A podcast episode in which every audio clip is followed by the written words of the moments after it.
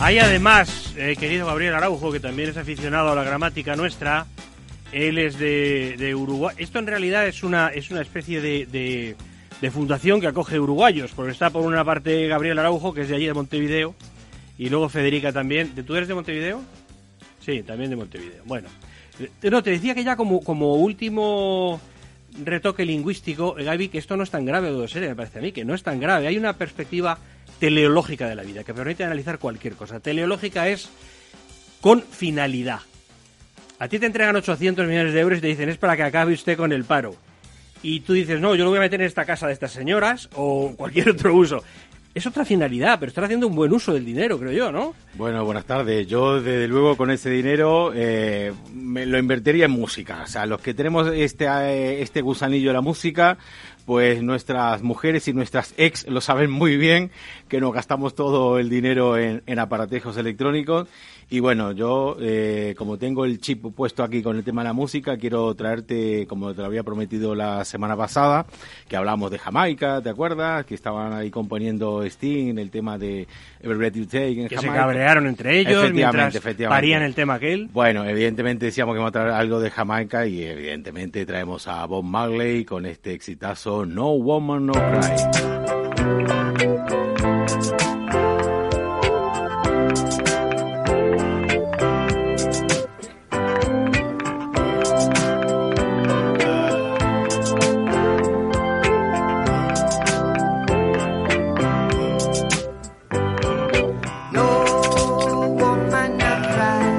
Bueno, te cuento, Rafa, que esta canción ocupa el puesto 37 de la lista de las 500 mejores canciones de todos los tiempos, según la revista Rolling Stone.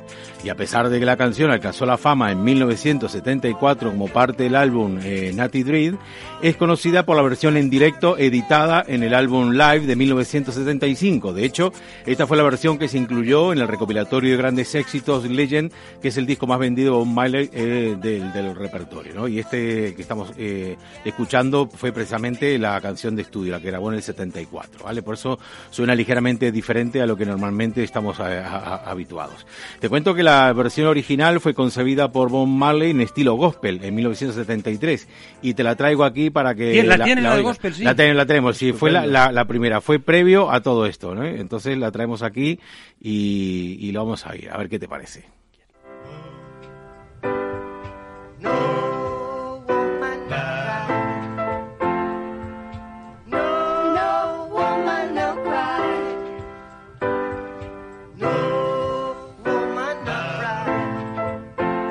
increíble. O sea que esta es anterior. Esta es anterior, sí. Además, eh, la particularidad es que está el piano Peter Tosh, que es un destacado autor e intérprete de reggae, que fue un poco el sucesor también de Bob Marley, y además eh, uno de los integrantes de The Wailer, ¿no? Del grupo de, de Bob Marley. Así que, bueno, pues la verdad es que eh, es un material interesantísimo. Seguimos escuchando de fondo la versión en estudio para comentarte que la letra de la canción está acreditado a Vincent Ford pero sin embargo realmente Bob Marley fue quien escribió la, letra y la acreditó a nombre de Vincent Ford para evitar algunas restricciones en el contrato con su discográfica y como una forma de brindar ayuda a familiares y amigos cercanos.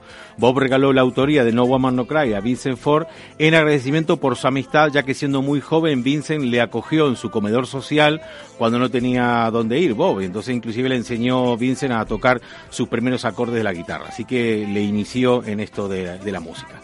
También tengo que contarte que ya cuando Bob Marley murió, la viuda, Rita Marley, fue demandada por el ex manager, Denny Sims, en reclamo por los derechos de autor y la propiedad de estas canciones pero bueno, ya los jueces en 1987 se pusieron de lado de la herencia de la familia Marley, por lo cual esta familia es la que asume el control total de todas eh, sus canciones. Vamos a escuchar, vamos a ir al, tema de la, específicamente el tema de la música porque esto es muy interesante. Realmente le traigo aquí, son 24 pistas enteras porque empezó con esta versión Bob Marley, con esta versión gospel, pero bueno, lógicamente yo no sé si con tanto cigarro de la risa y tal, pues vieron que no tenía que no tenía mucho mucho ímpetu y bueno. Extraños cigarrillos sin filtro. Sí, sí, sí, sí, efectivamente. Le empezaron a agregar cada vez más instrumentos. De hecho, esta versión que tenemos aquí, que la de estudio, tiene cuatro pistas de órganos, tiene otras cuatro o cinco pistas de guitarra, es decir, tiene muchísimas pistas, ¿no? Entonces, bueno, eh, vamos a ir escuchando escuchándolo, si te parece, sobre todo hablando del cigarro de la risa, pues tengo dos, dos tomas completamente diferentes de Bob Marley, precisamente aquí en la, en la parte en la que estamos oyéndola, y te voy a poner la, la, la, la primera toma que hizo de, de, la voz, que estaba así como muy apagado. Yo no sé si esto fue antes de los cigarros o después. Esta es la toma, mira. Everything's gonna be alright. Everything's gonna be alright. Everything's gonna be alright. Everything's gonna be alright. Everything's gonna be alright. Everything's gonna be bueno, ahí bastante está eh, bastante animado, pero esta no fue la toma que fue en la, en la, versión definitiva. Te voy a poner la toma que yo creo que ya estaba mucho más alegre y fue la que fue en el disco, ¿sabes? Esta misma parte, mira. And so I've got to push on through, but while I'm gone, everything's gonna be alright. Everything's gonna be alright. Everything's gonna be alright. Everything's gonna be alright. Everything's gonna be alright. Everything's gonna be Yo estaba mucho más animado en esta en esta toma y fue la que definitivamente la que la que bueno la que se tomó esta toma fue la que se, se cogió para la versión eh, definitiva. Mira, permíteme contarme que contarte algunas cosas de Bob Marley, ¿no? Él se llama realmente Robert Nesta Marley y nació el 6 de febrero del 45. Es que hay muchísimas cosas interesantísimas de la vida de este artista. Era hijo de una afro-jamaicana y de Norman Marley, que es un jamaicano blanco de ascendencia inglesa, capitán de la infantería de la Marina Británica. Y tenía 50 años el padre cuando nació Bob Marley y la madre tenía 18, o sea que había una diferencia significativa de edad entre la madre y el padre. Y bueno, el padre rara vez veía a su hijo eh, porque la abuela de Bob Marley tenía algunos prejuicios raciales con respecto a que, bueno, el padre era blanco y, bueno, toda la familia pues era de raza africana, ¿verdad? Bueno, tengo que contarte con respecto al, sabemos que es un, Bob Marley es un representante de la, esta religión Rastafari, que son conocidos popularmente por la rasta, ¿no? Los dreadlocks que le llaman ellos, y el uso, digamos, eh, sacramental de, de la ganja, que es la, la, marihuana, ¿no? Entonces, y el ahorro de champú. Sí, también. Bueno, las rastas además eh, son en honor a, al, león de Abisinia, que es de la, eh, de la región africana, y por eso ellos, eh, dentro de la religión Rastafari, lo que pretenden es que todas las personas de raza africana vuelvan a, a, vivir en África, y concretamente en Etiopía, que es donde, digamos, el, el centro neurálgico de esta religión, ¿no?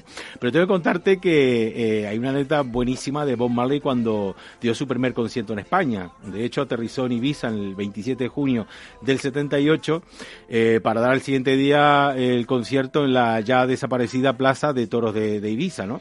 Y bueno, tras el cantante, eh, que solo puedo decir ante las cámaras de televisión la esta, la palabra Rastafari. De hecho, eh, os invito a, a, visitar en YouTube el vídeo con esta entrevista porque es de lo más eh, jocosa. Está Ángel Casas y Carlos Tena en aquel programa, el Pop Grama, no sé si te recuerdas, de televisión española, pues le entrevistan a pie de la escalerilla del avión y lo único que atinaba a decir Bob Marley era Rastafari y bueno, eh, palabras balbuceantes. O sea, bajó en un estado un poco, digamos, eh, particular, ¿no? Pero tras él bajaron 19 más, que era toda la... pero todos mareados, ¿no? Sí, sí, sí, Vamos a decir que sería del vuelo, no las turbulencias. En Ibiza ya sabe que hay mucha turbulencia. Te bajaron muy mareados. Pero eh, bueno, el, el séquito, los 19 personajes era una cosa, pues bueno, muy, eh, muy, muy particular, ¿no? Pero la Guardia Civil de la isla tenía orden estricta de no registrar a ninguno de los pasajeros de aquel avión porque, bueno, de haber existido en aquel entonces el programa Control de Aduana, yo creo que hubieran tenido material para hacer un especial de 24 horas, porque, bueno, la verdad es que venían en un estado bastante particular, ¿no? Debo contarte que en aquel entonces la entrada costaba mil pesetas, los 6 euros de ahora, y eh, por aquel entonces era muchísimo dinero. De hecho, no llegaron a, completar el, aforo en la actuación de Bob Marley. Así que bueno, por lo menos como estamos con poquito tiempo, te, te dejo todo lo demás que tengo para contarte muchísimo en futuras entregas de Bob Marley, que tiene una discografía muy, muy extensa y con gusto la iremos desgranando tema a tema aquí en Aquí Todos Somos Así. Todo personalidad y un tío que no se parece a nadie, Bob Marley.